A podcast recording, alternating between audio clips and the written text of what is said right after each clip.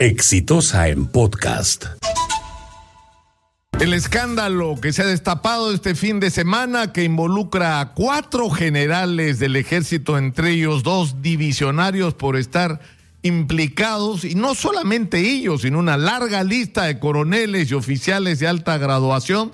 ¿Por qué? Por otra vez haberle estado robando del combustible al ejército, a su propia institución, después de lo que pasó con Donaire. Y es que lo de Donaire no era una excepción. Donaire simplemente hizo lo que antes de él otros hacían y que lo que después de él otros siguieron haciendo. Porque al igual que en otras instituciones del Estado peruano, es decir, en todas, la corrupción está absolutamente entronizada. Somos un país atravesado por la corrupción.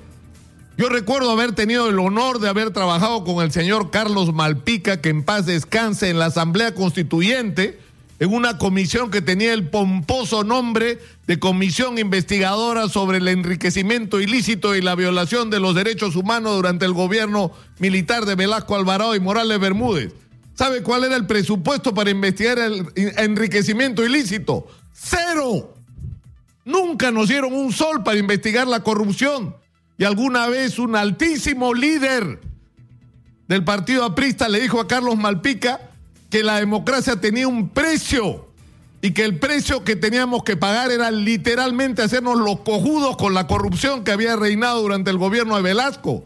Porque durante ese gobierno hubo gente de las más altas esferas de las Fuerzas Armadas que se forró, se hicieron millonarios se convirtieron en empresarios y nunca se investigó lo que hicieron. Y la corrupción siguió después con las adquisiciones durante el gobierno de, Fernando Belaunde, con las adquisiciones durante el gobierno de Alan García, durante todo el periodo de, de Fujimori y Montesinos. ¿Ustedes se acuerdan que había Indumil? Es decir, que las Fuerzas Armadas fabricaban sus propios uniformes. Entonces se destruyó todo eso por hacer negocios con terceros y cobrar comisiones ilegales. Es decir, no, no, no solamente han metido la mano en las grandes adquisiciones, sino en la vida cotidiana de las Fuerzas Armadas, en el combustible, en el abastecimiento de alimentos, para la tropa, en la compra de repuestos, en el manejo de los presupuestos de inteligencia que no tienen ningún control y nadie se sabe si realmente llegan a su destino y si que los supuestos colaboradores de la lucha contra el terrorismo están recibiendo el dinero que deberían recibir o va a otros bolsillos. Está institucionalizada la corrupción y los altos mandos de las Fuerzas Armadas lo saben. Lo saben.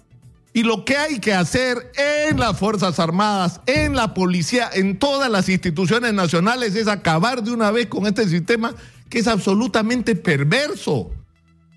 Es absolutamente perverso. No hay manera, aparentemente, de que en el Perú se haga algo que tenga que ver con el gasto de los fondos públicos sin que un funcionario meta la mano. Entonces no se trata una vez más, como ha ocurrido, como está ocurriendo, como ocurrió con Donaire y ahora con estos cuatro generales, que esta gente vaya presa y pague. No, señor, hay que acabar con la institución de la corrupción, que está metida también y lamentablemente en las Fuerzas Armadas. Es más, hoy, creo que es día del ejército, ¿no es cierto? Estoy equivocado. Creo que hoy es, claro, pues, estamos 9 de diciembre. No sé, yo creo que esta vergüenza tiene que terminar. Y esta vergüenza tiene que terminar en, por acción de quién? De la gente decente que hay en las Fuerzas Armadas, como la hay en la policía y como hay en todas las instituciones del Estado peruano, que sabe quién es quién y que tienen que armarse del coraje para enfrentar esta situación porque al final los termina dañando a todos. A todos. Esto tiene que terminar y es una decisión de la gente que está dentro de cada institución y que no está de acuerdo ni es parte de estos sistemas de corrupción, pero que saben que existen. Y ya llegó la hora de que las cosas cambien. Depende de lo que hagamos, de lo que cada uno de nosotros haga por cambiar esta situación. He dicho. Este fue un podcast de Exitosa.